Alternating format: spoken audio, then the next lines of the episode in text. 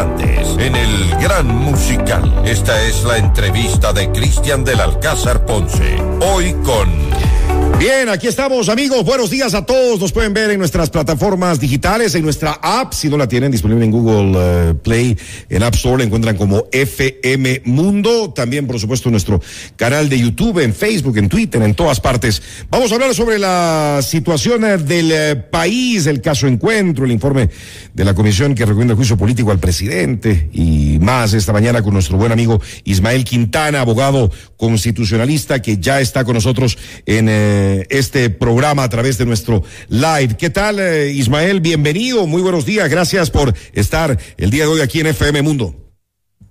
Buenos días, Cristian. Siempre es un placer estar con usted y con quienes nos, nos están escuchando y mirando también a través de, de FM Mundo y del Gran Musical.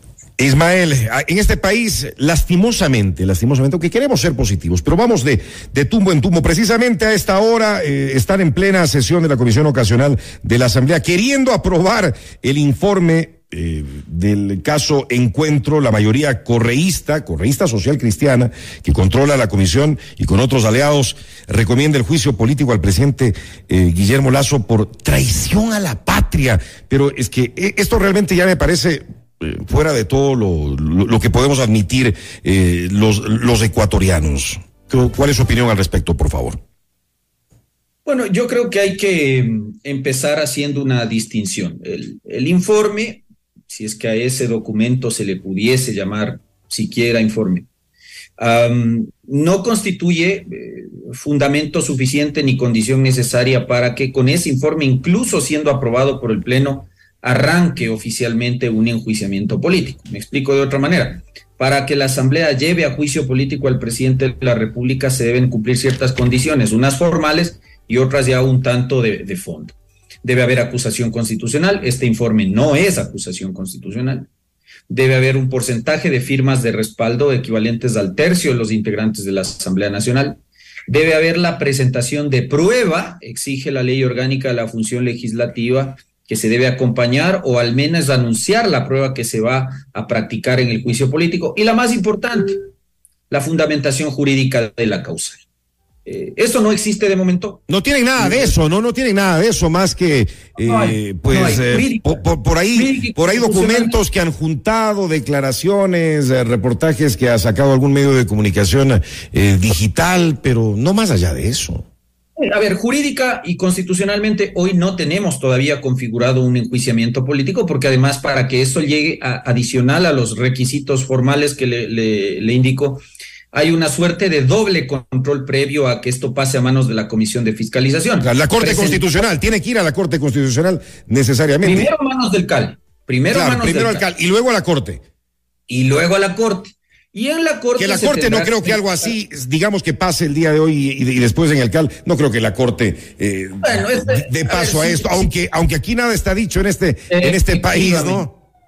Si la acusación constitucional, porque de angas o de mangas se presentará, creo yo, bien o mal, si se basa en este informe que tiene esas recomendaciones que francamente constituyen un disparate jurídico, ya vamos a hablar de eso, eso tiene que pasar a manos de la Corte. La Corte tendrá que verificar que de los hechos que se le están imputando, no en este informe, sino, insisto, en una acusación constitucional al presidente Lazo, existe una relación de conexión, una subsunción entre esos hechos y las normas penales que tipifican los delitos por los cuales se los quiere llevar, se lo quiere llevar a juicio político. Eso dice nuestra ley de garantías jurisdiccionales. Aquí también hay que aclarar, la Corte no es que va a determinar si ha habido o no la comisión del delito o si el, presidente, el presidente de la República es responsable o no por el cometimiento del delito, sino sencillamente que haya un nexo causal entre esos hechos y la norma penal, porque finalmente, y para que la gente que nos escuche y nos mira tenga claro, el presidente de la República en Ecuador solo puede ser llevado a juicio político por tres causas. Delitos contra la seguridad del Estado, delitos contra la administración pública como el cohecho, peculado, confusión, enriquecimiento ilícito o delitos de lesa humanidad, tortura, genocidio, desaparición forzada, etcétera. ¿Qué se dice en este informe? Claro, se dice que el presidente habría cometido traición a la patria. Y se invoca para eso, torpemente, perdón que se lo diga así. Bien dicho, bien dicho, bien dicho, Ismael, estoy de acuerdo con usted, torpemente. 353, numeral 7 del Código Orgánico Integral Penal. Y vea que yo no soy experto en materia penal, pero basta con abrir la norma y leer lo que la norma dice y tratar de compaginar con lo que el informe señala para concluir que no hay ninguna relación. ¿Qué dice el 353, número 7 del COIP? Dice que será privada de, con una, será sancionada con una pena privativa de libertad de entre 7 y 10 años en épocas de paz y de entre 10 y 13 años en épocas bélicas, la persona que, entre otras, numeral 7, habiendo tenido conocimiento de que hay huestes, tropas o ejércitos enemigos, haya ocultado esa información de que estas tropas están ah, viniendo a nuestro territorio y que el ocultamiento de esa información haya puesto en riesgo a la población civil. Ah, pero no estamos, en, no estamos en guerra, ¿no? Efectivamente, por eso, eh, por eso me gusta conversar con usted, porque las cosas son de lógica en esto. Es decir, la primera pregunta que tendría que hacerse la Corte Constitucional en el hipotético que se presente un juicio político con esta barbaridad es, Estamos en el contexto de un conflicto armado internacional, una guerra. ¿Qué está viniendo acá el ejército colombiano a tomarse eh, Quito o el ejército peruano quiere tomarse Guayaquil? ¿Qué está pasando? ¿Qué información relacionada con eso ha ocultado el presidente Lazo para que la Asamblea le impute un delito tan grave como es el de traición a la patria, que sí, efectivamente configura o está dentro del catálogo de delitos que atentan contra la seguridad del Estado, pero ¿Qué es lo que se dice maliciosamente en el informe? Dice, no, lo que pasa es que no estamos en guerra. Son las mafias albanesas. Exacto. Pero el narcotráfico ha penetrado en el Ecuador gracias a las omisiones del presidente Lazo, porque dice que el presidente Lazo reconoce que el nuevo enemigo del Ecuador es el narcotráfico y que él, a sabiendas de que hay cercanos a él, Cherres, eh, Luque y otros, que han, eh, han, negociado temas con las mafias albanesas. Entonces el presidente, a sabiendas de que eso ocurrido, ha permitido la penetración del narcotráfico en el territorio ecuatoriano. Y por ese hecho, imagínese usted, interpretan de un modo no solo que demuestra evidente ignorancia de elementales reglas del derecho penal, sino que lo hacen de modo extensivo.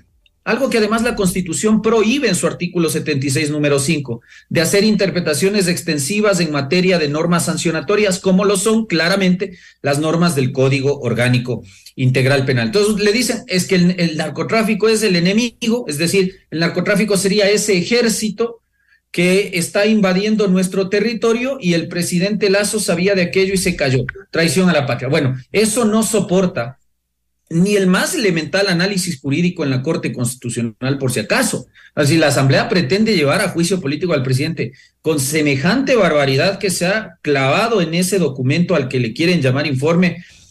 Bueno, ya sabemos el resultado de aquello. Jurídicamente, uno esperaría que la Corte emita un dictamen de inadmisibilidad. Eso no es delito de traición a la patria. Y por lo tanto, al no haber delito de traición a la patria, en el sentido y contexto en el que políticamente se le quiere dar la interpretación a la norma penal, evidentemente no hay causal de crimen contra la seguridad del Estado. ¿Cuánto tiempo se puede tomar la Corte Constitucional ya cuando llega allá, si llega, eh, en analizar este tema, en dar trámite o rechazar? La Corte tiene tres días, es decir, ¿qué debería pasar ahora? Es rápido entonces. Independientemente del informe o no informe, yo creo que se va a presentar una acusación constitucional contra el presidente las firmas de respaldo para aquello, el correísmo las tiene de sobra, penosamente es así. Eso tendrá que pasarle, insisto, a manos primero del CAL. El CAL no tiene un plazo en estos casos para emitir el primer dictamen de calificación y solo si el CAL lo califica, pasa a manos de la Corte y cuando la Corte lo reciba, tiene que convocarse una sesión de pleno de los nueve miembros, sortearse públicamente el caso a uno de los nueve miembros y en tres días se tiene que presentar un proyecto de decisión a consideración del Pleno. Así que el tema es bastante rápido. Ahora, si la Asamblea va a hacer los deberes tan mal como los está haciendo, bueno, le está dando todas las herramientas y como se dice coloquialmente, la papaya a la Corte Constitucional para que este tema pues sea liminarmente inadmitido. Así que el asunto yo creo que se zanjaría en un en una semana, semana y media. Todo depende sobre si realmente se llega a presentar acusación contra el presidente de la República. Qué es pedido de Realmente, realmente es una locura. Y yo creo que esto no, no, llegará a concretarse, creo yo, pero como digo, en este país eh, nunca se sabe, mi estimado Ismael, pero mire lo que ya eh, genera todo esto en el país eh, a, nivel internacional, el riesgo país más disparado, más disparado que nunca, muchas de las actividades de las empresas están frenadas hasta ver qué sucede en los próximos días y esto no le hace nada bien al país, pero nada bien, Ismael. A ver, yo creo que eh, aparte del análisis que, usted hace, que es, válido, y se lo digo porque también, claro, nosotros ejercemos la profesión y en mucho, pues, asesoramos temas empresariales y la gente está realmente con este tema, es decir, con esa zozobra de decir, a ver, bueno, ¿qué va a pasar? ¿La asamblea se va a comer al presidente? ¿El presidente va a sobrevivir a mitad de año? ¿Qué va a pasar? Pero más allá de eso, yo creo que como país hemos perdido la posibilidad de que se haga una investigación seria respecto a un tema que es delicado. Es decir, yo no creo que aquí también haya que hacerse el de la vista gorda y decir acá no ha pasado nada, el gobierno en realidad no tiene tacha de corrupción. Es decir, una cosa es que uno diga el presidente no ha cometido un delito que amerite llevarlo a un juicio político y otra cosa es que uno diga que aquí no hay una denuncia de corrupción a nivel de empresas públicas que se deba investigar. Es decir, si hay cosas que yo esperaba que se analicen con mayor objetividad, con un poco más de técnica, con un poco más de claridad en, esta comisión, para efectos de que uno tenga respuestas. Oye, está bien, como usted dice, está muy bien que, que, se investigue y que se llegue hasta el fondo de estos temas que son muy espinosos, eh, son muy delicados y preocupantes. Pero aquí vemos, Ismael, que la intención no es, eh, no es simplemente investigar, dar con culpables, sino es tumbarle al presidente, seamos claros, sacarle al presidente lazo y hacerse del poder. Estamos absolutamente de acuerdo. lo, que, lo, que, lo que menos ha pretendido la legislatura es aclararle a la ciudadanía lo que ha ocurrido con esta denuncia del famoso caso Gran Padrino o caso Encuentro, como lo ha denominado la fiscal general del Estado. A mí me parece que, le insisto, ahí hay un tema gravísimo. Es decir, ahí había un gerente de la empresa coordinadora de empresas públicas que estaba haciendo de las suyas aparentemente con un par de sujetos bastante cercanos al presidente de la República. Ese es un hecho que se debe investigar. Así es. El presidente, por su lado, yo creo que cometió la equivocación de no haberle aclarado al país por qué sostuvo en ese cargo a una persona respecto a la cual se sabía desde julio de 2021 que andaba en malos pasos en el manejo de la cosa pública. Y eso es algo que sí tiene el presidente que salir a contestar. Por eso yo, yo le insisto. Yo creo que este, este, este, este show y este juego político que se, que se está armando en la Asamblea Nacional no le hace bien a la, a, la, a la, ética pública, no le hace bien a la transparencia y por eso uno más bien esperaría que sea la Fiscalía la que finalmente, al reabrir el caso, formule una investigación previa seria y que se nos diga al país, bueno, ¿se cometió o no alguna irregularidad? Y si se cometió acaso, ¿quiénes son los responsables del cometimiento de esas este, irregularidades? Pero lo, otro, lo que está pasando acá realmente es un manoseo ridículo, payasesco de la Constitución para tratar de forzar eh, los hechos del caso, acomodarlos de la manera burda en que se lo está haciendo a las causales constitucionales de enjuiciamiento político con un solo objetivo. ¿Y qué daño que le hacen al país, no? ¿Qué daño que le hacen a la imagen del país? ¿Qué dirán de nosotros fuera? Bueno, eh, creo que nosotros siempre damos de qué hablar, todas las semanas hay escándalos, porque vea, este, este tema del, del, juicio político seguramente lo vamos a, sortear el país y en especial el presidente, yo creo que lo va a sortear y lo va a sortear bastante bien. Es decir, el presidente ni siquiera va a tener que buscar un buen abogado, porque los mejores abogados que él tiene integran esta comisión ocasional que han hecho semejante informe y que con esto le están dando una mano increíble al presidente para que este tema ni siquiera llegue a, pasar el filtro de la Corte Constitucional. Ahora, ¿cuántos, ¿cuántos votos necesitarían dentro de la Asamblea? ¿Para qué? Para censurar y Para censurarlo por juicio político al presidente. Se requieren 92 votos, dos tercios de los ¿Que será que, que, será que los consigan? Mm, a ver, el año anterior faltaron cinco votos. Como usted bien decía, en política todo puede pasar. Es decir, yo no le puedo decir a usted que si esto pasa el filtro de la Corte no hay los votos. Aparentemente hoy no los habría, tendrían entre 70 y 75 votos eh, fijos ahí por una censura y destitución, pero todavía les faltaría. Pero esto es el rato de la sesión cuando el, asambleísta aplasta la tecla de su, de su computadora y vota sí, no, o en blanco o abstención. En ese momento sabemos realmente cómo están decantadas las voluntades de los legisladores. Ismael, claro, todavía el presidente tiene la posibilidad, supuestamente el decreto está listo eh, en su escritorio para la muerte cruzada. ¿Hay esa alternativa de parte eh, del presidente, aunque esté iniciado el tema del juicio político? A ver, varias cosas ahí. La primera cuestión, no existe ninguna norma, yo no sé quién está empezando a dar un criterio respecto a que el presidente, si se le enjuicia políticamente, no podría disolver la Asamblea. No hay en la Constitución ninguna norma que prohíba al presidente que, iniciado un juicio político en su contra o activada la muerte cruzada en su contra, él pueda decretar la disolución parlamentaria. Sí lo, puede, hacer, entonces, ok. Efectivamente, lo podría hacer. Ahora, la pregunta es, primero, ¿lo va a hacer? Porque en esto, y hemos hablado con usted cuántas veces, sí, sí. Eh, el presidente se ha parecido mucho al Chavo del Ocho. Usted recordará cuando don Ramón le decía al Chavo del Ocho, tienes que ir a hacer tal cosa y le, y le, y le, y le daban un mandado que hacer y el Chavo estaba entre que sí lo hace y no lo hace, ya lo hago, ya lo hago. Así es el presidente. Sí, sí, ya tengo el decreto, ya tengo el decreto. Y dejó pasar varias posibilidades de disolver una asamblea y deshacerse de un frente que él se abrió desde el 24 de mayo de 2021, solito, solito por si acaso, fruto de sus errores y sus malos cálculos políticos. Ahora, ¿lo podría hacer hoy? Es la segunda cuestión. La primera es, ¿lo va a hacer? Yo creo que no.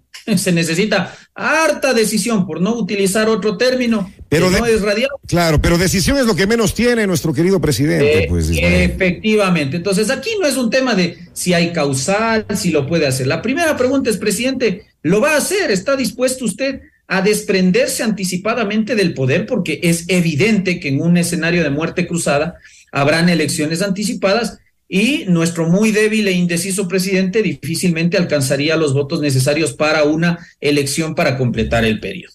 La segunda cosa, hay causal al día de hoy, causal constitucional para que al amparo del artículo 148 de nuestra constitución el presidente disuelva la Asamblea Nacional, yo le diría que no. De momento no hay ni grave crisis política ni conmoción interna, ni la Asamblea se está arrogando funciones que no tiene, para lo cual además se requeriría dictamen previo a la Corte, y tampoco veo yo ahora un afán de obstruir reiterada e injustificadamente el Plan Nacional de Desarrollo. ¿Qué quiero decir con esto, Cristian? Que el presidente tampoco es que puede decretar la disolución parlamentaria porque se le ocurre o porque se siente arrinconado por una mayoría de oposición, porque para eso se requiere causal. Causales hubo en su momento, ahora no las hay a mi juicio. Entonces, ese tema también yo creo que no, no, no se va a dar, ¿no? Es decir, siempre hay esta amenaza. Tengo el decreto, pero ahí está. Ni siquiera lo han de tener.